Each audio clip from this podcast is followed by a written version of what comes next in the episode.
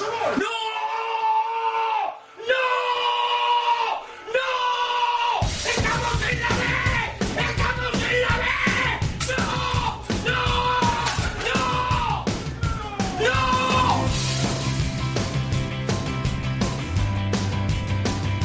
Esto es fútbol. Con Alex Salguero.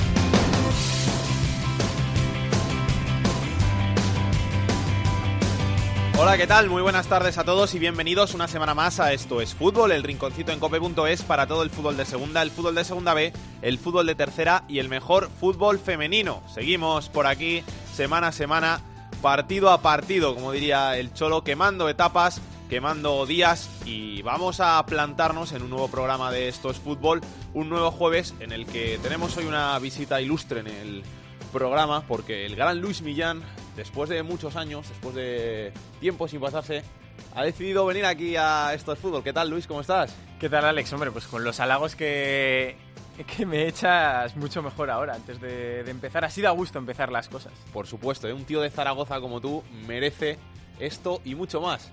Hombre, Nacho Pla, ¿qué tal? Muy buenas, un placer volver a estar en este programa también, programa de referencia. ¿Cuánto tiempo también tú sin pasarte por aquí? Completamente, pero ya tenía ganas porque te escucho habitualmente, tus perlitas sobre la segunda B, yo que sé poco del tema, y nada, me alegro mucho de estar aquí. Hoy también otra visita ilustre del programa a los mandos, el gran Javier Rodríguez. Vamos con los titulares. Dio benedica il reggaeton Tutti i miei amici e la patron yeah. Non faccio festa, faccio show Io non soy bueno, mami Spero che Dio guardi e benedica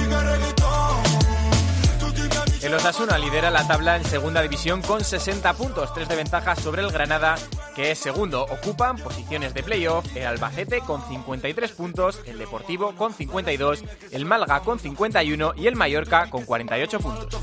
Por abajo es colista el Córdoba con 22 puntos, 24 tiene el Nastic y 27 el Extremadura. Los de Almendralejo se encuentran a 5 puntos de una salvación que marca el Lugo. En segunda B, empate en lo más alto del grupo 1 entre Fuenlabrada y el Atlético de Madrid B. En el grupo 2, manda el Racing de Santander. En el grupo 3, el Atlético Baleares. Y en el grupo 4, el Cartagena. Este miércoles se disputó el partido de ida de la final de la Copa Federación, en la que el Mirandés se impuso por 3-0 al Cornellá. El Barcelona acaricia las semifinales de la Champions League femenina tras ganar 3 a 0 al Wiener con dos goles de Tony Dugan y uno de Mariona Caldentey. Semana grande para las azulgranas que se acercan en la liga a tres puntos del Atlético de Madrid tras ganar en el Wanda Metropolitano el pasado domingo por 0-2. Precisamente en ese partido del Wanda Metropolitano nos detenemos porque se batió el récord mundial de más espectadores en un partido de fútbol femenino entre clubes. 60.739 personas asistieron al encuentro mostrando el crecimiento que experimenta el fútbol femenino en nuestro país.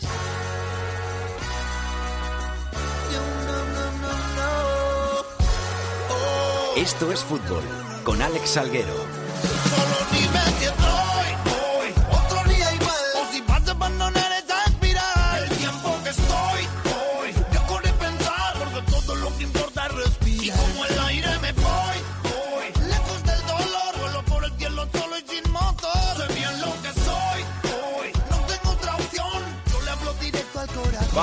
Ya de la segunda división, donde hemos alcanzado las 30 jornadas. Nos quedan solo 12 para llegar al final de esta categoría de plata, de esta liga 1-2-3. Y este fin de semana tenemos partidazo, porque se van a enfrentar el Sporting y el Oviedo en el derby asturiano.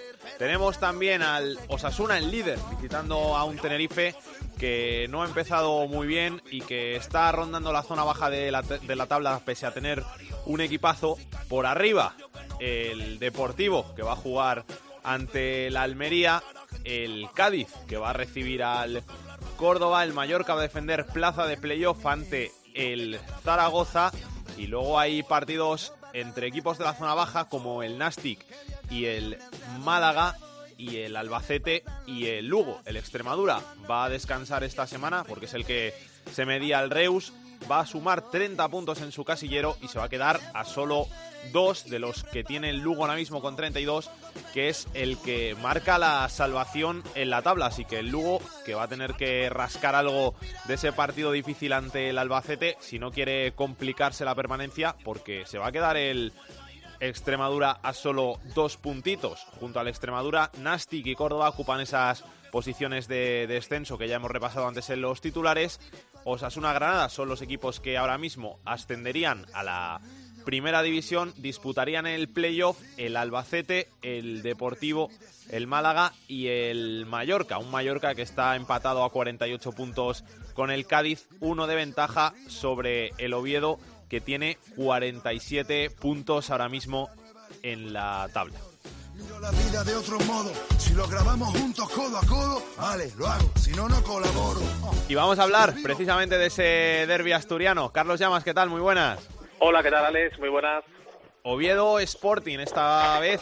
No, Sporting Oviedo. Oviedo Sporting fue el que se jugó la, la primera vuelta. Sporting Oviedo. ¿Cómo llegan los dos equipos al derby? ¿Cómo están las cosas? Bueno, a ver, en principio, eh, bien. En principio llegan bien porque el Oviedo ganó la semana pasada, rompió una racha de tres jornadas sin hacerlo, se impuso al Nastic. Está, como tú decías, a solamente un puntito de esa zona de, de ascenso, del playoff de ascenso a la primera división. Y en el caso del Sporting, que casi ya estaba desaparecido en la clasificación, que se veía como una temporada casi tirada a la basura cuando quedaban tres meses de competición por delante. Bueno, pues el equipo gijonés ha reaccionado, ha ganado tres partidos seguidos. Es verdad que a lo mejor las sensaciones eh, siguen sin ser las mejores, pero el Sporting, digamos que se ha rearmado y que es un equipo ahora pues que sabe competir con las armas que hay que hacerlo en esta categoría, es decir, eh, intentar defender bien, conceder muy poco y aprovechar lo poquito que se puede crear en la zona ofensiva. Así que son tres victorias seguidas para un Sporting que se ha puesto a seis puntos del playoff cuando llegó a estar a once e incluso a más antes de jugar en Soria hace tres semanas y que está a cinco puntos del Oviedo. Por lo tanto, hay mucho en juego en este partido de, del domingo, nueve menos cuarto, en el estadio de, del Molinón. En el partido de la primera vuelta ganó el Real Oviedo por, por dos a uno. Desde que los dos equipos se han vuelto a encontrar en esta segunda división, el Sporting no ha ganado todavía ningún partido. Eh, el Oviedo ha conseguido dos victorias y ha habido un empate, el de la pasada temporada en el Molinón. Así que sí podemos decir, Alex, que aunque la pasión es para los dos de la misma manera, para las aficiones, el campo va a estar lleno, pero sí es cierto que el Sporting se juega eh, más por estar más lejos en la clasificación, por jugar en su campo, por no haber ganado todavía ningún derby en la última temporada y media y porque puede ser casi la, la última oportunidad. Eh, si el Oviedo empata o pierde, va a tener margen, le van a quedar opciones, pero si el Sporting pierde este partido, sí que parece que aunque matemáticamente pueda remontar, va a quedar casi descartado en esa lucha por la zona alta. Así que bueno, pues de la pasión que está ahí, hay muchas ganas de, de derby, ambientazo como te decía asegurado, eh, apenas quedan unas poquitas entradas, eh, cuando todavía falta algún día para, el partido, así que la fiesta del fútbol asturiano que se vuelva a repetir y en este caso, como tú decías, en el estadio del Molinón. Eso te iba a decir que las entradas han volado y que además ha habido, como en el partido de la primera vuelta, problemas con la afición rival que se queja de, del desplazamiento y de, de lo que supone ese desplazamiento pese a lo cerquita que están Gijón y Oviedo. Sí, mira, este sistema de seguridad se creó la pasada temporada. Había mucha preocupación después de tantos años sin derby de lo que podía ocurrir, de lo que podía pasar. Y este año se ha mantenido el mismo sistema de seguridad. Lo hubo en la primera vuelta y este dispositivo lo hay también en el partido de, del Molinón. Lo que tú dices, un aficionado del Real Oviedo que ha conseguido una de las 1.200 entradas que tiene la afición oviedista, eh, tendrá que estar más o menos sobre las eh, tres y media, cuatro de la tarde en el parking del Tartiere esperar allí unos cuantos minutos, eh, subirse a un autobús, irse con mucho tiempo de antelación hacia el Molinón, entrar en el Molinón más de dos horas antes de inicio del encuentro, esperar a que empiece el partido y cuando acabe, pues va a tener que esperar seguramente otra hora por lo menos dentro del estadio para emprender el viaje de vuelta. Entonces, bueno, pues la situación para dos eh, ciudades que están separadas eh, por 30 minutos, por apenas 30 kilómetros, la situación es que un aficionado del Oviedo que va a estar en el Molinón va a estar más de 10 horas, más de 10 horas para llegar al estadio y volver a su casa. Si te pido pronóstico, ¿te atreves? A ver, yo eh, creo que está muy igualado, no por no querer mojarme, eh, lógicamente ha sido así casi siempre en este tipo de, partidos y más si cabe cuando los dos se enfrentan en la segunda división. Creo que fútbol se va a ver eh, poco por cómo está jugando ahora el Sporting, por cómo juega también el, el Oviedo, con un método muy, muy de su entrenador, muy de Juan Antonio Anquela. El Oviedo da más seguridad, es decir, yo, yo sé cómo va a estar el Oviedo el sábado, el domingo mejor dicho, tengo más dudas de cómo va a responder el Sporting en un partido grande.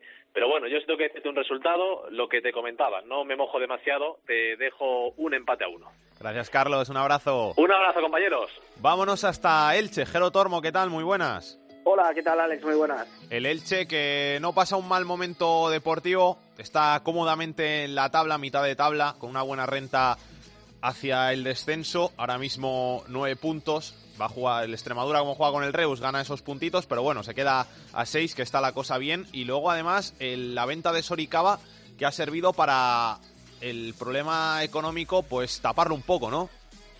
Sí, la verdad es que la salida de Soricaba en el mercado invernal ha permitido al Elche Club de Fútbol, sobre todo, regularizar su situación con la agencia tributaria. Tiene una deuda importante del conjunto franjiverde, pero que poco a poco y con el paso de las temporadas, evidentemente también con ese paréntesis en Segunda División B, en donde se intentó volver de nuevo a reconstruir el convenio singular firmado en su momento con Hacienda, el Elche Club de Fútbol ha conseguido ir al menos estabilizando la sociedad en cuanto a deudas se refiere. Ese dinero que, como tú bien dices, se cobró por parte de Soricaba, 4 millones de euros por el pago de la cláusula de rescisión del futbolista africano, fue en un 50% directamente a las arcas de la agencia tributaria y a partir de ahí también es cierto que el Elche Club de Fútbol está sabiendo cumplir con eh, los plazos que están fijados en ese convenio singular. Por ejemplo, sin ir más lejos, hace dos días el Elche tenía que hacer frente también a otro pago, lo ha hecho en este caso gracias a las aportaciones económicas realizadas en, eh, su momento, también antes incluso de que se abriera el mercado de fichajes invernal, por el que es a día de hoy accionista mayoritario del Elche Club de Fútbol, expresidente de la entidad franjiverde, José Sepulcre, y gracias a esas cantidades económicas, pues bueno, parece que se está encontrando la estabilidad fuera del terreno de juego. En el terreno de juego, como tú bien dices, también este próximo sábado el objetivo yo creo que pasa por eh, intentar pasar por una jornada que va a ser psicológica, ¿no? Porque la presión de saber que el rival que ahora mismo marca cuál es tu objetivo, el que quieres cumplir esta temporada, que es la permanencia, va a sumar sí o sí esos tres puntos frente al Reus Deportivo, estamos hablando de la Extremadura, hacen que el partido frente al Corcón, pues yo creo que adquiera también eh, un matiz, un cariz totalmente distinto al de otros partidos, porque el Elche de Fútbol sabe que si pincha, si no es capaz de sumar, va a ver cómo esa ventaja de nueve puntos respecto a la zona de descenso se va a ver menguada.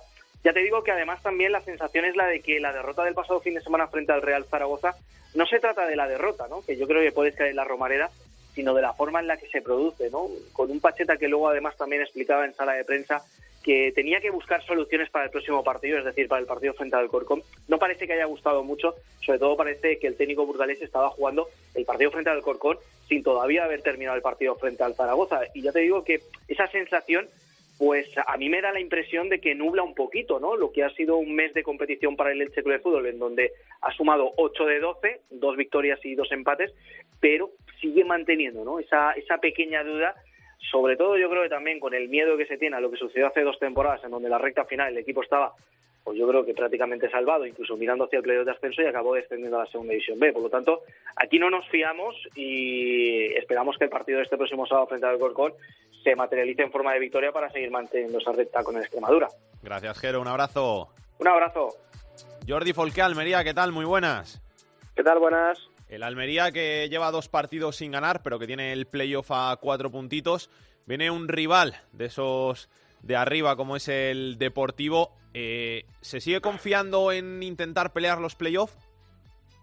Yo creo que esa palabra es prohibida en el Almería, ¿no? Porque eh, resulta que el Almería llevaba cuatro victorias seguidas después de ganar en Zaragoza y se le ocurrió, por ejemplo, a Esteban Sáveji, que fue el que marcó el gol de la victoria, hablar de que el Almería ya estaba a cuatro puntos del playoff y que había que mirar sí o sí a esas posiciones. Y desde ese partido, pues perdió el, el Almería en, en el Molinón a la semana siguiente, un partido muy malo del conjunto almeriense y el fin de semana es cierto que a nivel defensivo hicieron un partido impecable ante el Granada, un Granada que no tiró a puerta ni una sola vez, pero empataron a cero y han sumado un punto de seis. Están a la misma distancia, pero el discurso ahora mismo es eh, otra vez el de la humildad, el de nosotros no estábamos preparados para estar eh, tan arriba, así que el objetivo es la permanencia, que virtualmente está conseguida, pero a Fran Fernández le dice a los suyos que hay que ir partido a partido, más- mejor dicho, hay que ir minuto a minuto y que nadie saque pecho porque se lo pueden partir. Así que eh, la Almería eh, está claro que quiere mirar hacia arriba, pero las declaraciones son de nosotros no estamos para estos trotes, llevamos cinco años sufriendo muchísimo, los dos primeros en primera y los tres siguientes en segunda, así que ahora no vamos a sacar pecho porque la primera vez que lo sacaron, derrota y muy mal partido precisamente en Gijón contra el Sporting. ¿Renueva Fran Fernández? Pues también se le ha preguntado a Fran Fernández, está claro que su primera opción es la Unión Deportiva Almería, hay que recordar, por si alguien no lo sabe, que Fran Fernández puede ser el entrenador que menos cobre de toda la segunda división y por lo tanto eh, después de la temporada que está haciendo con un equipo con muy pocos recursos, con 17 jugadores nuevos, está ahí. El Almería ya ha dicho de manera pública, aunque no han empezado las negociaciones, que es su hombre. Fran Fernández dice que la Almería es su primera opción, pero que quiere ir paso a paso y si, si le dice a los jugadores que tienen que estar centrados en lo que eh, está ocurriendo en el, en el Almería en esta temporada y no pensar en otras cosas, no veo a Fran Fernández haciendo un Julen Lopetegui, es decir, eh, pensando en él mismo, así que el técnico al menos ha emplazado a cuando se consiga la permanencia y eso en principio puede ser ya de ma- manera casi casi matemática pues la próxima semana. Gracias, Jordi. Un abrazo. Un abrazo. Millán Gómez, muy buenas. ¿Cómo estás? Hola Alex, ¿qué tal? Muy buenas tardes. El hombre que más sabe de la segunda división. Muchas gracias. Te voy a preguntar por los tres que bajaron el año pasado, el Sí. Deportivo, el Málaga y Las Palmas, que no están dejando buenas sensaciones este año en segunda división y que quizá todos esperábamos que estuvieran un poquito más alto o más arriba de, de donde están ahora. Sí, bueno, sobre todo partiendo, partiendo por puntos, digamos, eh, el equipo que peor está actualmente es la Unión Deportiva Las Palmas, decimosegundo. Yo creo que es la mejor plantilla de la categoría, pero evidentemente ni de lejos uno de los mejores equipos. Eh, a nivel nominal creo que es un equipo que se reforzó muy bien, pero no ha sabido conjuntar ni Manolo Jiménez, ni Paco Herrera, ni hasta el momento Pepe Mel eh, lo suficientemente al equipo como para ser excesivamente competitivo. Es cierto que está a siete puntos de la promoción, todavía tiene margen más que suficiente en las 12 jornadas que restan de campeonato para poder alcanzar esa hipotética promoción. En la promoción hay dos factores fundamentales siempre, son el nivel físico y la confianza, más que el rendimiento y el nivel general del equipo. Después el Málaga es un equipo bastante diferente con el mismo entrenador, Juan Ramón López Muñiz, que hace dos temporadas el Levante que ascendió, era el mismo entrenador, pero aquí el Levante era mucho más ecléctico, mucho más plural y con manejando muchos más registros que este Málaga. Este Málaga es un equipo que, que ataca muy bien los espacios, muy atento a balón parado, con mucho centro lateral, pero le faltan registros para, para ser más competitivo. Y el Depor, pues en el momento más negativo de la temporada, tal y como reconoce Nacho González, que es un entrenador autocrítico, lo ha reconocido públicamente, lleva cuatro empates consecutivos en casa. Veremos qué acontece mañana viernes frente a la Almería en casa. Yo creo que el Depor no solo tiene que ganar, no solo tiene que vencer, sino convencer y transmitir sensaciones positivas. Al equipo le está faltando profundidad, le está faltando generación de juego, le está faltando eh, una mayor solidez defensiva, le está faltando el balón parado ofensivo que tan importante fue en la primera vuelta. Y, mañana y la próxima jornada pues les falta un jugador fundamental que para mí a día de hoy es el jugador más determinante del, del, del equipo, que es Edu Espósito. Y además tampoco podrá contar con Carlos Fernández, que, que, viene siendo habitualmente baja desde una lesión que tuvo a principios de diciembre. Sí que es cierto que reapareció, pero no con la continuidad deseada. Y son los dos jugadores más importantes de, del equipo. Eh, yo de todos estos equipos eh, solo veo con capacidad para ascender directamente, evidentemente, al Depor y al Málaga. Eh, Las Palmas está a 16 puntos, evidentemente es prácticamente imposible. Y, y bueno, eh, los tres están en situación eh, relativamente complicada, pero también hay que recordar que ninguno de los tres equipos que ascendió, que descendió, perdón, hace dos temporadas, ascendió la pasada temporada. Te tengo que preguntar también por el derby asturiano, ese Sporting Oviedo, ¿cómo lo ves? Bueno, creo que el Oviedo es un equipo que está ahí, tanto el Oviedo como el Sporting, eh, sobre todo el Oviedo, pues están en ese segundo pelotón que lucha por la sexta, quinta, quinta plaza. Eh, yo creo que eh, el Sporting es un equipo que, tiene menos presión, que ha mejorado a nivel de solidez, a nivel táctico con José Alberto López, creo que ha mejorado bastante. Creo que la última victoria en Córdoba le- es un aldabonazo anímico que le, puede ayudar de cara a este partido. Y el Oviedo seguramente está también en el mejor momento de la, de la temporada. Eh, José Lu Moreno cada vez viendo, viendo más goles, un equipo eh, no especialmente, con una plantilla especialmente completa, pero que también tiene opciones para, para, para, mm, para poder luchar al- por el ascenso indirecto. Dicho lo cual, yo creo que un equipo como el Cádiz, por ejemplo, eh, es superior a cualquiera de ellos en una hipotética, en una hipotética promoción. Gracias, Millán. Un abrazo muy grande. Gracias, un abrazo enorme. Jesús Abril, ¿qué tal? ¿Qué tal, Salguero? ¿Cómo estás? Bien, estamos ya aquí en los aledaños de los Cármenes para disfrutar de, de un partido que no sé cómo calificarlo, un amistoso entre España sub-21 y Rumanía. Eh, Estás disfrutando mucho este año los Cármenes, ¿eh? Eh, con el Granada sí, desde luego. ¿Crees que subís? Eh, pues la verdad es que la última vez que entré en el programa creo que me llamaste hace como un mes y medio y fue justo antes de esa rachilla mala que tuvimos en, entre Pamplona, luego empatamos aquí a cero contra el Extremadura y perdimos contra el Depor en casa también. que Además, fueron tres partidos en los que además de no ganar ni siquiera eh, metimos un gol, pero sin embargo luego eh, conseguimos enlazar cuatro victorias consecutivas más el empate del otro día y la verdad es que la moral ha vuelto a subir. Encima solo habéis recibido un gol en, en cinco partidos. Exactamente, que, que la fortaleza defensiva de la que en realidad desde el principio de temporada ha gozado el equipo, la verdad es que la, la estamos recuperando. Además, los, los defensas se están animando a meter goles, como el otro día Germán en el partido que ganamos 1-0 contra el Zaragoza. Y la verdad es que otra vez las buenas sensaciones han, han repuntado. Lo único que hay duda es la delantera, porque la verdad es que Ramos y Rodri no son precisamente los, los, los tíos más goleadores del mundo. Osasuna lo ves ya en, en primera, ¿no? Eh, lo veo más fuerte que nosotros, pero tampoco dejaría yo que se escapase. Hay mucha discusión con cuando Osasuna se enfrenta a algún rival directo nuestro, como es el Málaga o el Depor, de la gente dice, no, que gane Osasuna, que se distancie y así los que están por debajo de nosotros no sumen. Pero yo veo mejor que Osasuna esté cerca de nosotros, que no se distancie y que sea haya más posibilidades de conseguir dos plazas de ascenso directo y no que una ya esté copada por un club que ya se ha ido a nueve puntos, por ejemplo. Jesús, que disfruta del partido. La semana que viene te llamo, ¿eh? Y hablamos un poquito más tendido de, de la segunda división. Perfecto, además la semana que viene creo que voy a estar en Soria, así que te puedo te puedo traer una previa. Y atento a la pantalla de, de la televisión en el España Sub-21 no vayas a encontrarte una pancarta de, de Team Alejandro Salguero, ¿eh? Ojalá, ojalá. Team Alejandro Salguero. Un abrazo. Otro a ti, hasta luego. Que pase Pedro Martín. El enfadato de Pedro Martín. Hola Pedro, ¿qué tenemos que contar? ¿Qué tal, compañeros? Pues, eh, mira, esta semana que no hay liga en ninguna eh, de las grandes ligas de Europa, ni en primera ni en segunda, y solamente hay segunda en España, pues eh, me he fijado en el promedio goleador de la segunda categoría de las grandes ligas europeas.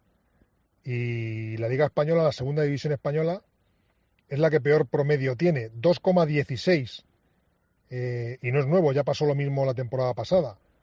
De las cinco grandes ligas europeas, de la alemana, de la italiana, de la inglesa, de la italiana, de la española, la segunda división esta temporada en España es la que peor promedio goleador tiene.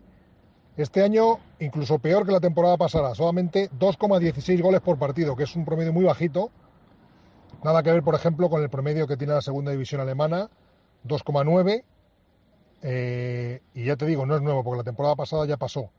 Y por cierto, ya se tienen que ir pensando en la Liga Española, en cuando lleguen los parones de selecciones, parar, porque evidentemente eh, hay muchos equipos que salen perjudicados porque tienen que ceder a internacionales durante estos días y no pueden contar con ellos. Pero bueno, eso ya es harina de otro costal. Lo principal, eh, la segunda división española es la que menos promedio goleador tiene de todas las segundas categorías de las grandes ligas europeas. El negocio socio. De día y de noche me llama. Que quiere de nuevo en mi cama. No fue en suficiente una vez. Ahora de día y de noche reclama. La segunda B en Esto es Fútbol. Y ya está por aquí Rubén Bartolomé, el capitán de la segunda B. Hola Rubén, ¿qué tal? Hola, ¿qué tal? Buenas tardes. ¿Todo bien? Todo perfecto. Vamos a hablar un poquito de la segunda B, que está muy bonita, que está muy igualada. En el grupo 1 tenemos empate a estas alturas con solo nueve jornadas por disputarse para el final en lo alto de la tabla, pero es que hay cinco equipos en dos puntos. Es que eh, uno de los últimos partidos, bueno, no de los últimos porque se juega el, el domingo por la mañana, pero uno de los partidos eh, claves de la semana, que era el partido entre el eh, Fuenlabrada y, y el Castilla, pues eh, comentaban eh, lo- lo- durante la retransmisión ¿no? que, que un gol del Castilla le, le ponía mm, colíder junto con el Atlético de Madrid B y sin embargo como un empate, lo, el que es colíder es el, el Fuenlabrada y el Castilla se queda fuera de los puestos de playoff en estos momentos, así que así de, así de apretada está eh, la segunda división B Grupo 1 por arriba, pues con eh, cinco equipos en, eh, en dos puntos, pero incluso puede ser- puede- se puede decir que, que seis en, en cuatro puntos, ¿no? Porque la, la Ponferradina tampoco está, está tan lejos, está a dos puntos de- del playoff, incluso el, el Guijuelo, el, el Pontevedra y el Coruso, que son los últimos ahí rezagados, eh, llegan con opciones a este, a este final de liga, ¿no? Porque el Coruso, que es el que, el que peor lo tiene, está solamente a, a siete puntos. Eh, no aprovechó el Atlético B ese partido entre el Fuenlabrada y el, y el Castilla para, para escaparse y la Cultural y Deportiva Leonesa, que es eh, ese equipo de, de playoff eh, esta semana, de- en este baile que están teniendo las, las últimas semanas todos los conjuntos de, de la zona alta de la tabla, bueno, pues está arriba. El, el que sí que sufrió un pinchazo importante en esa, en esa lucha por arriba fue el, el Pontevedra, que cayó 3-0 en el Mántico, en, en casa de un salmantino que respira. Y si estamos diciendo que hay nueve equipos que, que luchan por, eh, por estar arriba del todo, pues hay que, hay que decir que el resto prácticamente están luchando por salvarse, porque quien abre esa, esa lucha es, es Unionistas, ¿no? que, que tiene seis puntos a, a los puestos del, del play-out, de- del play-off de descenso, que todavía no tiene amarrado y que es décimo en la tabla y a partir de ahí pues todos están ahí apelotonados prácticamente, especialmente desde Unionistas hasta las Palmas Atlético que es quien marca el play-out, porque sí que es cierto que los cuatro que están en el descenso están un pelín más descolgados con, con el Obrera de que solo está a un partido de, de esa, no salvación, pero ese play-out de, de no caer directamente, pero es verdad que el Rápido de Bouzas que viene remontando el Naval Carnero y especialmente el Fabril, pues son equipos que están eh, bastante abajo y que van a tener eh, difícil el conseguir eh, salir de ahí. En el grupo 2, el Racing, que con una victoria este fin de semana ante el Real Unión, ya será equipo de playoff, ¿eh? Además, fíjate, eh, para que veas eh, lo, lo apretado que está este año la segunda B en general, ¿no? en, todos los grupos, eh, el Racing de Santander es eh, a día de hoy el único equipo de los 80 que está salvado. Es cierto que todos los demás, muchos equipos luchan por la salvación, ¿no? Eh, que el Fuenlabrada, el Atlético Madrid en el grupo tercero, en el grupo primero, o, o los equipos que están arriba del grupo tercero lo tienen prácticamente hecho, pero el único que está salvado a día de hoy matemáticamente es el Racing. Eh, Demuestra mucho de, lo que han hecho, porque que en nueve jornadas haya conseguido 27 puntos de salvación, pues es, es muchísimo, ¿no? Y aparte de eso, ¿no? Pues está a una victoria, ¿no? De, de, de poder estar entre los cuatro números, porque a día de hoy son 25 puntos a la Real Sociedad B, que es quin- quinta, y que no va a llegar a, a los, al puesto de, de los del Sardinero. Es cierto que aunque no es esta semana será la siguiente y que van a ser primeros, que es el, único equipo que tiene prácticamente los deberes hechos, ¿no? Con esos eh, 12 puntos frente a un eh, Mirandés que junto con el Lorenzo Deportivo de Logroñés y quizá el Baracaldo, como venimos diciendo hace semanas, se van a jugar el resto de puestos. Eh, no lo tiene el Mirandés el segundo puesto asegurado y va a tener que pelearlo con, eh, con los logroñeses y con los fabriles, pero sí que esta semana ya se acabó de romper la baraja ¿no? a favor de- del Baracaldo, que sí que consiguió ventaja frente al resto de perseguidores, así que los cuatro primeros puestos de, de este grupo están bastante definidos. Donde sí va a haber lucha eh, es por la Copa del Rey, ¿no? porque si nos fijamos después, eh, los tres siguientes equipos son filiales, entonces el quinto clasificado va a ir a Copa del Rey. A día de hoy es el Langreo, que es octavo, eh, pero también puede, puede llegar el Leioa, ¿no? Entonces puede, puede que octavo y noveno jueguen Copa del Rey. Y por qué no, los equipos que están un poquito más abajo tampoco lo tienen tan lejos, están a seis puntos, ¿no? Eh, están, están luchando por salvarse, porque por ejemplo en la Arena son la Morevieta, ahora mismo lo único que piensan es que le sacan cuatro puntos al Real Unión y solo piensan actualmente en salvarse, pero tienen la Copa del Rey, una Copa del Rey muy barata en este grupo segundo, por lo de que hay muchos filiales arriba, eh, y, y pod- podrían alcanzarla con una buena racha. Es cierto que no pasa por sus cabezas ahora mismo, porque del décimo por abajo todos están luchando eh, por la salvación, eh, con, con un equipo sobre todo que está bastante lejos de poder salvarse, como es la Sociedad Cultural y Deportiva Durango, que es, es el colista, pese a que ganó esta semana al, al Sporting B y que todavía lo tiene lejos, pero está comprimiendo esta parte, parte de abajo, eh, también el Vitoria y la Física de Torre la Vega ahí al Guernica, mm, puede haber sorpresas, puede haber equipos, por ejemplo, me acuerdo ahora del Sporting Bay, que hasta hace no mucho hablábamos de él como un equipo que podía llegar a playoff, que pueden acabar cayendo abajo, estos equipos jóvenes que les puede costar el final y que a día de hoy solo tiene un punto con el playout. El grupo tercero que sigue tan igualado tanto por arriba como por abajo como siempre. Sí, es, un grupo que es el grupo que más comprimido está, ¿no? En el que de- del playoff a, los puestos de, de descenso hay, hay menos diferencia, porque hay 16 puntos entre, entre el cuarto y el decimosexto. Está todo en, en un pañuelo. El, el Atlético Baleares, que sigue siendo el, el equipo que manda y que tiene una ventaja bastante interesante para acabar en puestos de playoff, no tanto para, para acabar eh, siendo primero, porque esos cuatro puntos frente a un eh, Villarreal eh, B no son a- a- prácticamente nada. Es cierto que son mucho más que el que tenía, que el punto que tenía la semana pasada, ¿no? Porque en ese duelo por el primer puesto, pues han sido los, los Baleares los que ganaron con un gol de, Hugo Díaz, que les permiten dar un golpe sobre la mesa, pero bueno, ya han demostrado el, el Pilar Groguet que habían conseguido eh, salir de esa mala racha y, y poder volver a, a presionar a los Baleares.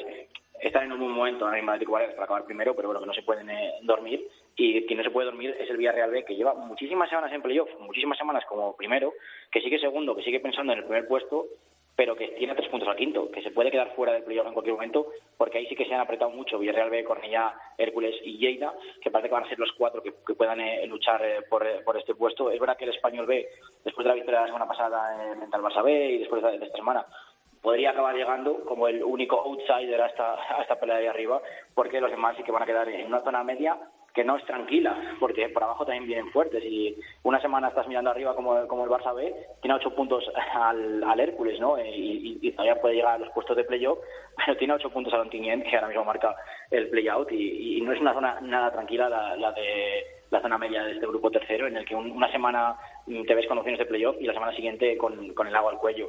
Y abajo tampoco hay nada, absolutamente nada decidido, porque están apretando los de abajo y el Valencia Mestalla, que es, que es el colista, tiene eh, a cinco puntos la salvación directa y solo a tres el, el play-out y los demás tienen a dos y a un punto.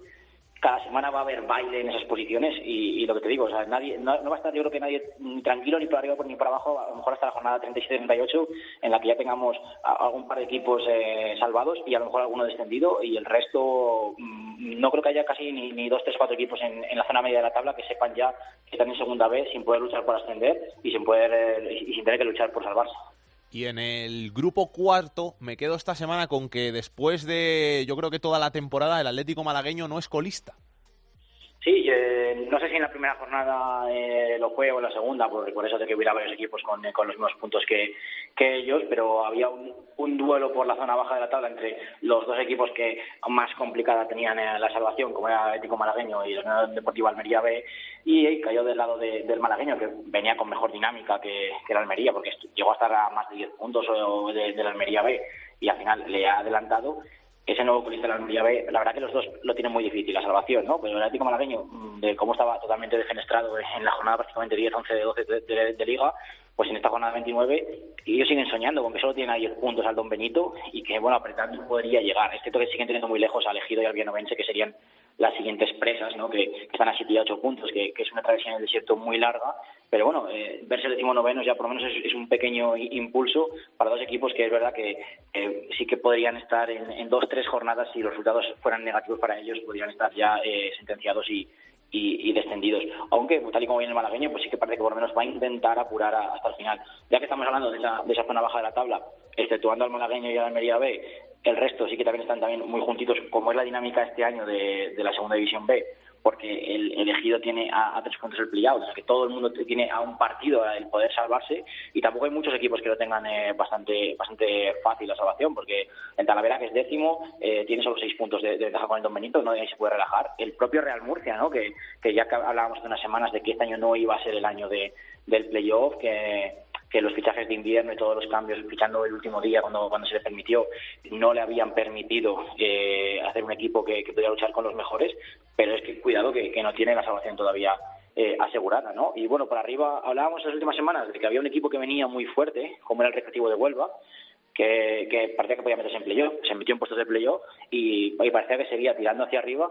De momento el Cartagena sigue mandando en la clasificación con, cinco puntos de ventaja, pero el Recreativo de Huelva y el Melilla, que han superado ya a Lucas Murcia, cuidado a Lucas Murcia que ha estado muchas semanas luchando con el Cartagena por el primer puesto y que se puede ver eh, cómo, se queda fuera de- del puesto de playoff, porque el quinto en discordia es el San Fernando, que es uno de los equipos más en forma de la segunda vuelta, aunque de momento esté quinto, y que podría acabar eh, llegando eh, a estas puestos de, playoff y, darle un disgusto a equipos que llevan eh, toda la, temporada en esos puestos.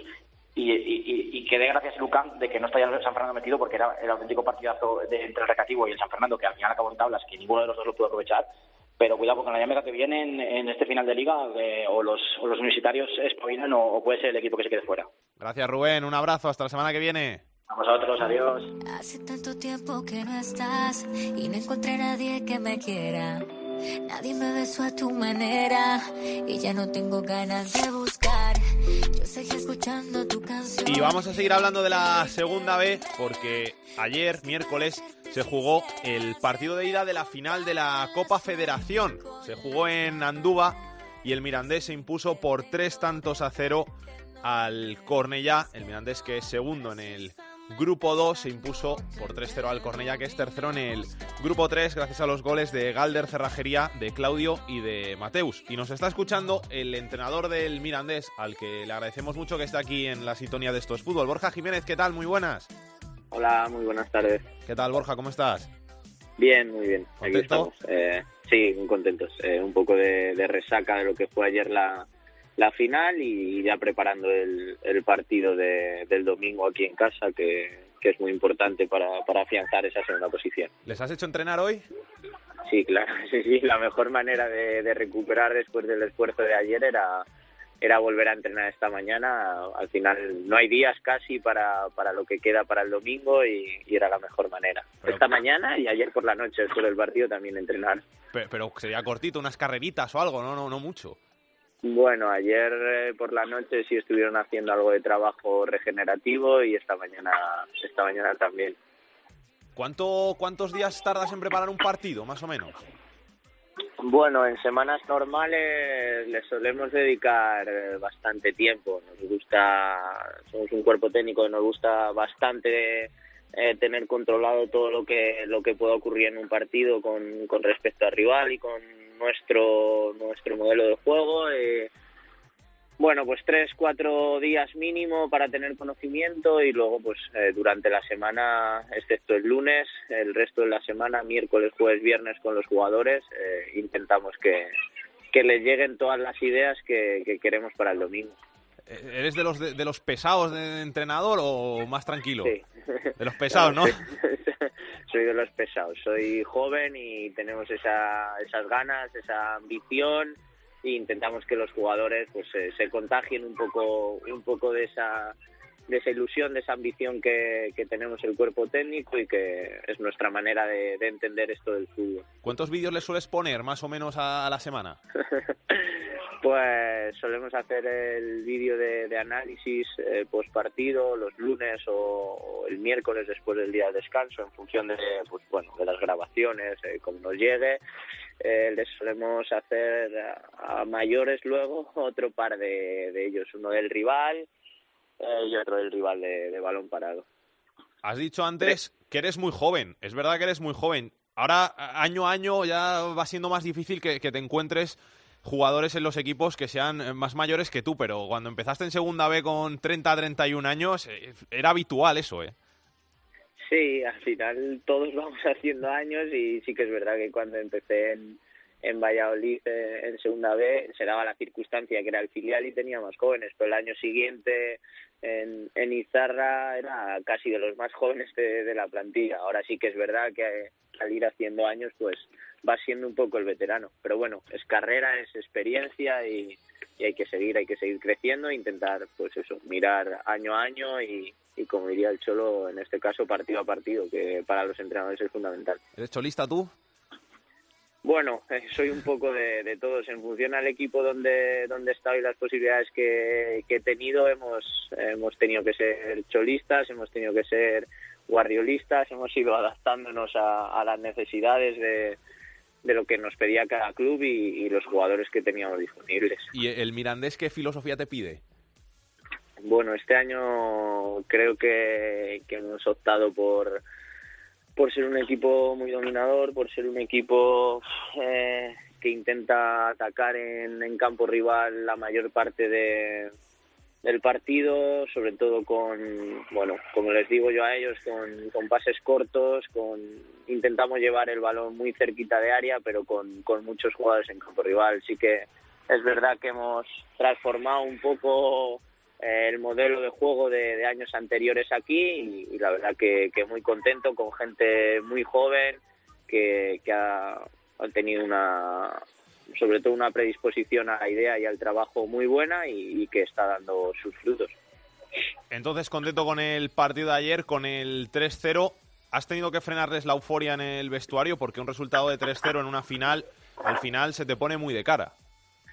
Sí, sí, pero sabemos que vamos a Cornellá, sabemos que, es posible que sea uno de los campos eh, más complicados de, toda la segunda B por, por, por, las particularidades que tiene, el césped artificial, las dimensiones. Eh, he tenido dos años de campos similares yo como entrenador local y, es, sé lo que supone para un equipo de estas características ir a jugar a un campo a un campo allí. Al terminar el, el partido con el míster ya, ya lo hablamos, sabemos que que van a ser 90 minutos largos y que como mínimo vamos a tener que hacer un gol para, para poder traernos la copa para Miranda. ¿Me firmarías el traerme la copa para Miranda y no meterte en playoff? No, no, no, no, no. para un equipo ganador, para nosotros que nos consideramos todos ganadores, eh, hay que traerse la copa, hay que hacer playoff y cuando estemos en playoff hay que intentar ascender. Eh, te iba a decir eso de, los playoffs, lo tenéis bastante bien hecho, quedan nueve partidos, 27 puntos, le sacáis 13 a la Real B. En dos de los cuatro grupos iríais líderes, pero es que os ha tocado con el Racing, que está intratable y que es el mejor equipo de, la categoría.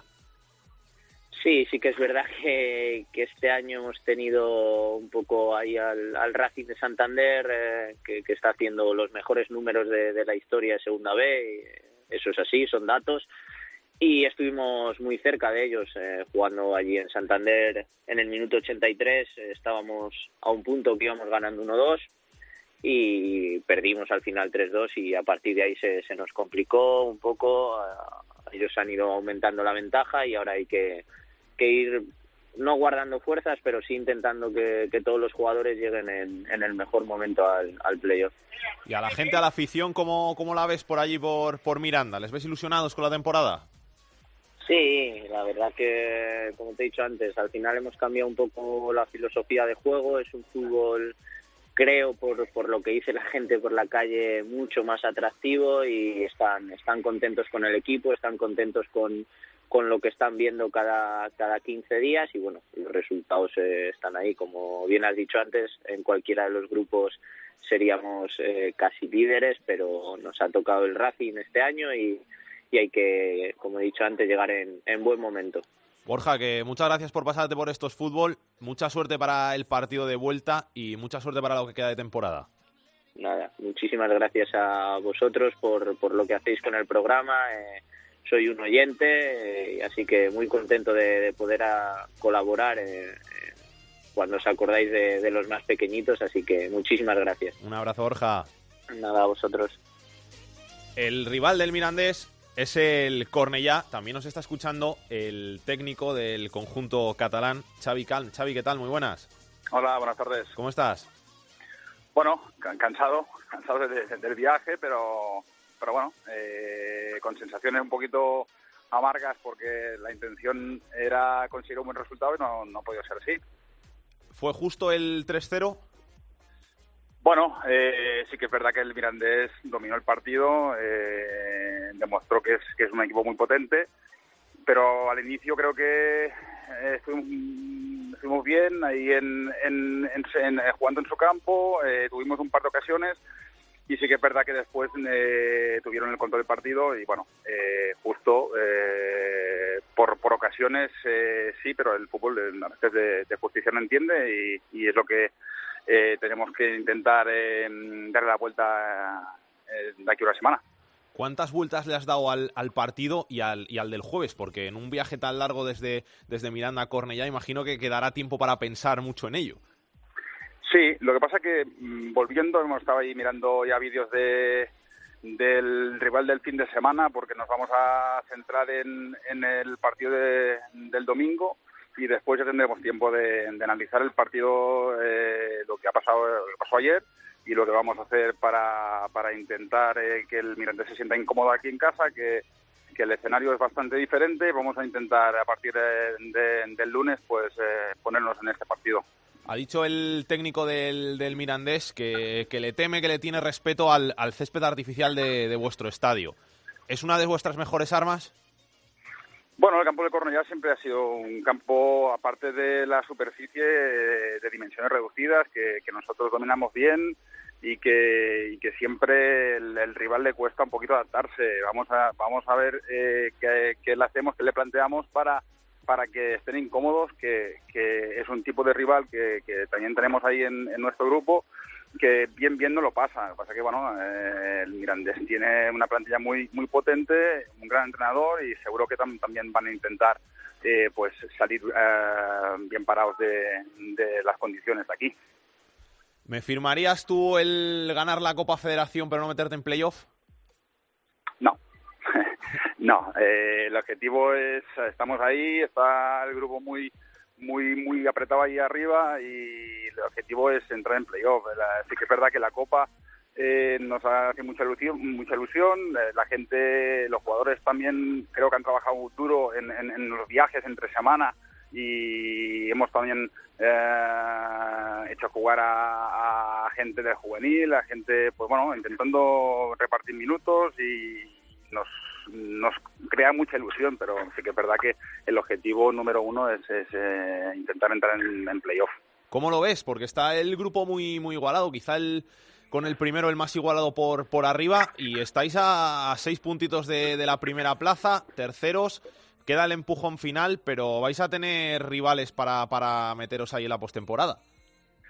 Sí, sí, sí, sí que es verdad que, que el, el- el tema está muy, muy, muy apretado ahí, ahí en la zona alta, también a- abajo, aquí eh, cualquier rival te puede ganar, cualquier eh, partido, cada partido es muy, muy, muy complicado, eh, la gente tiene urgencias, cada uno tiene su objetivo y sí que es verdad que, que nos espera un final de temporada muy, muy, muy complicado, pero también atractivo, ¿no? Eh, hay que ir partido a partido, eh, plantear cada partido como si fuera una final y hacer valer en nuestro campo, a ver si nos podemos hacer fuertes aquí en, en, Cornellá e intentar pues eh, sumar lo máximo de puntos porque la gente no va a aflojar.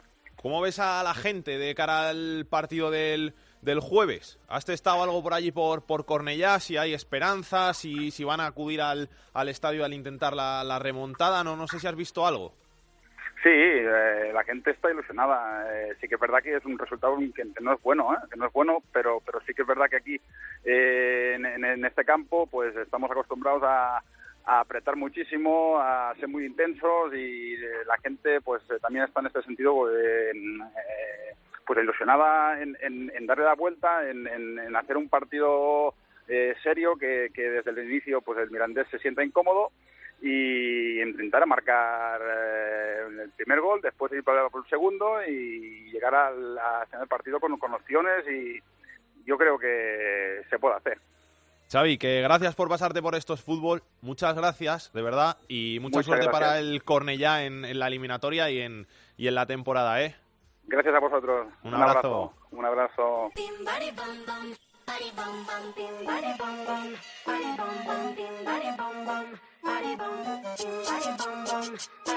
El fútbol femenino en Esto es Fútbol. Pero me siento peligrosa.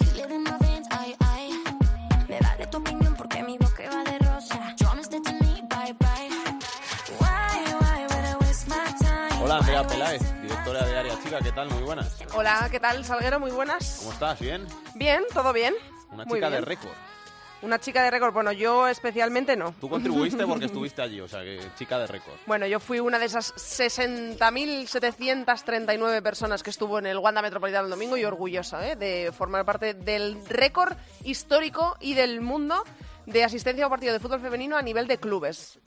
La verdad es que fue muy bonito estar allí y además fue más bonito porque se pone la liga aún más interesante. Estaba interesante por abajo porque están todos los equipos luchando por la permanencia, hay cinco equipos metidos en esa lucha y ahora se pone igual de interesante en cabeza porque el Barça ganó al Atlético de Madrid por dos goles a cero y se pone a tres puntos solo y quedan 18 por jugarse. O sea que Sí, se pero- pone interesante, interesante. Lo que pasa que es difícil que el Atlético de Madrid se deje puntos porque solo ha perdido dos partidos y han sido los dos ante el Fútbol Club Barcelona. Pero si miras lo que le queda al Atlético de Madrid y miras lo que le queda al Barcelona, ojito que le quedan rivales a priori más difíciles al Atlético de Madrid porque son de media tabla hacia arriba. Pero también es verdad que son los que no se juegan nada ya. Y al Barça les quedan, le quedan los de media tabla para abajo, pero es que son los que se están jugando la permanencia. Así que, bueno, depende por donde lo mires. Puede haber liga hasta el final o, o no haberla y quedar sentenciado, que en esta Liga Iberdrola ya sabemos que puede haber resultados que nos sorprendan en cada jornada. Ha sido semana fantástica para el Barça. Sí, porque ganó ahí, como acabamos de contar, y también ha ganado en el primer partido de cuartos de final de la Champions por tres goles a cero al LSK y tiene pie y medio. Ha sido partido en casa, que da la vuelta en Noruega, pero eh, tiene pie y medio las de Luis Cortés en las semifinales, que sería recordemos, igualar su mejor eh, registro en Champions, porque ya alcanzaron unas semifinales y podrían volver a hacerlo. Van por el lado fácil del cuadro. Tendrían luego que enfrentarse al ganador del Slavia de Praga, Bayern de Múnich, que empataron a uno. Juega la vuelta en casa el Bayern. Todo parece apuntar que va a ser el Bayern el que se clasifique y dice Borja Rodríguez, que es uno de los especialistas en fútbol femenino internacional, que es candidato a ganar la Champions, el Bayern. Entonces, bueno, parece complicado que el Barça pase de semis, pero tiene pie y medio en semifinales ya. ¿Dónde es la final? ¿No lo sabes? La final, pues ahí me pillas. Sé que la pidió el Getafe, que la pidió el Coliseum Ay, para pues ahí me pillas. hacerlo con, con el Wanda. La última vez Sí, que jugaron que en el. Bernabéu, cuando jugaron el Barça, no, el Barça no, el Inter y el y el En Budapest. Bayern, cuando jugaron el Inter y el Bayern en Madrid, la final fue en el Coliseum, que estuve yo viéndola. Pues este año va a ser en Budapest, que no me acordaba, el 18 de mayo de este año, final de la Champions League femenina en Budapest. Pues a ver si está ahí el Barça. Ojalá, ojalá.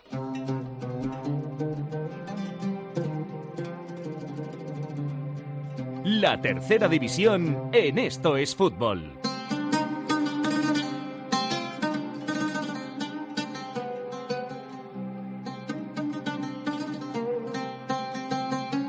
Jorge Fernández nos trae la actualidad de la tercera división. Vamos una semana más con la tercera división. Los equipos más goleadores son el Real Jaén con 82 goles a favor, seguido del Poblense que tiene 74 y del Peñaspor que tiene 72. Por contra, los equipos más goleados es el River Melilla con 92 goles en contra, seguido del Guadalcaín con 71 y del Val de la Canzada que ya ha encajado 70 goles. En cuanto a los nombres propios hay que hablar de Antonio López, Pichichi del tercera división, jugador del Real Jaén, que ha marcado ya 28 tantos. Y esta semana tenemos que volver a hablar de impagos y de situaciones complicadas en un club de tercera división.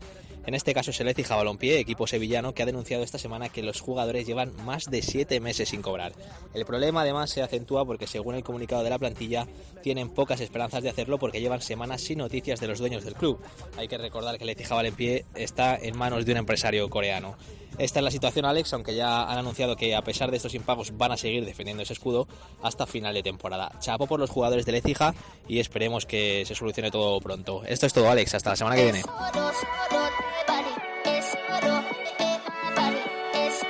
Vamos a ver qué tiene Aitor Puerto en la agenda de la semana. Comenzamos el repaso a la agenda futbolística del fin de semana con la segunda división, jornada 31. Destacamos el partido del domingo a las 8 entre el Granada y Las Palmas. Granada segundo, Las Palmas décimo segundo. El otro gran partido el domingo a las 9 menos cuarto. Derby asturiano, el Sporting eh, décimo primero recibe al octavo al Real Oviedo. En la segunda división B, jornada 30 para los cuatro grupos. En el grupo 1 destacamos el partido entre el Castilla quinto y la Ponferradina sexta. En el grupo 2, segundo contra decimoctavo, el Mirandés que recibe a la gimnástica de Torrelavega. En el grupo 3, el Español B que sexto recibe al líder, al Atlético Baleares. Y en el grupo cuarto, el líder recibe al decimoséptimo, el Cartagena que recibe al Vilanovense. En la tercera división hemos fijado la mirada en el grupo 18, jornada 30, partido entre el líder y el segundo, el Socuéllamos, que recibe al Villarrubia. Y acabamos el repaso a la agenda futbolística del fin de semana con el fútbol femenino, jornada 25, partidazo entre el Levante femenino, que son terceras, que recibe al líder, al Atlético de Madrid femenino, el sábado a las 4.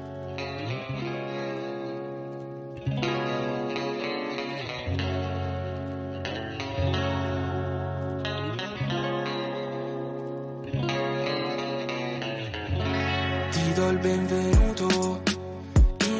Italia, il paese di chi non ci mette mai la faccia. Se tuo figlio spaccia è colpa di sfere e basta. Non di tutto quello che gli manca, non ci penso e faccio oh oh oh oh oh. Qualsiasi cosa dico sarà usata contro di me. All'intervista non Nos vamos. Hasta la semana que viene, aquí en Esto es Fútbol, donde volveremos con toda la actualidad de Segunda, de Segunda B, de Tercera y con el mejor fútbol femenino. Hasta entonces, que lo paséis bien, que disfrutéis, que tengáis una buena semana. Besos y abrazos para todos. Chao, chao. Giuro tenente, nulla tenente, adesso tutto quello che mi serve. Para contactar con Esto es Fútbol puedes hacerlo a través de correo. Esto es fútbol arroba cope punto es. En Twitter arroba es fútbol cope. Y en Facebook, Facebook barra Esto es Fútbol. Tutto per sé, non ci penso e faccio oh oh oh oh oh. Oh oh oh oh oh. Io non ci penso e faccio oh oh oh oh. Oh oh oh oh oh. Mamma non ti preoccupare della censura, questo sembra scemo, sembra che non arriva all'uva, la mia faccia in copertina solo per copertura. Un esorcista ha detto che gli faccio paura. Ma qui è la stessa storia da anni e mi fai quasi pensare io fumo e tu ti sbagli. E no, non voglio dire nulla di sbagliato, ma anche se non dici nulla qua comunque ti sbagli. E chiamano la polizia, uh, ehi, dicono che è colpa mia, uh, ehi, ma nelle tasche non ho nulla, giuro tenente.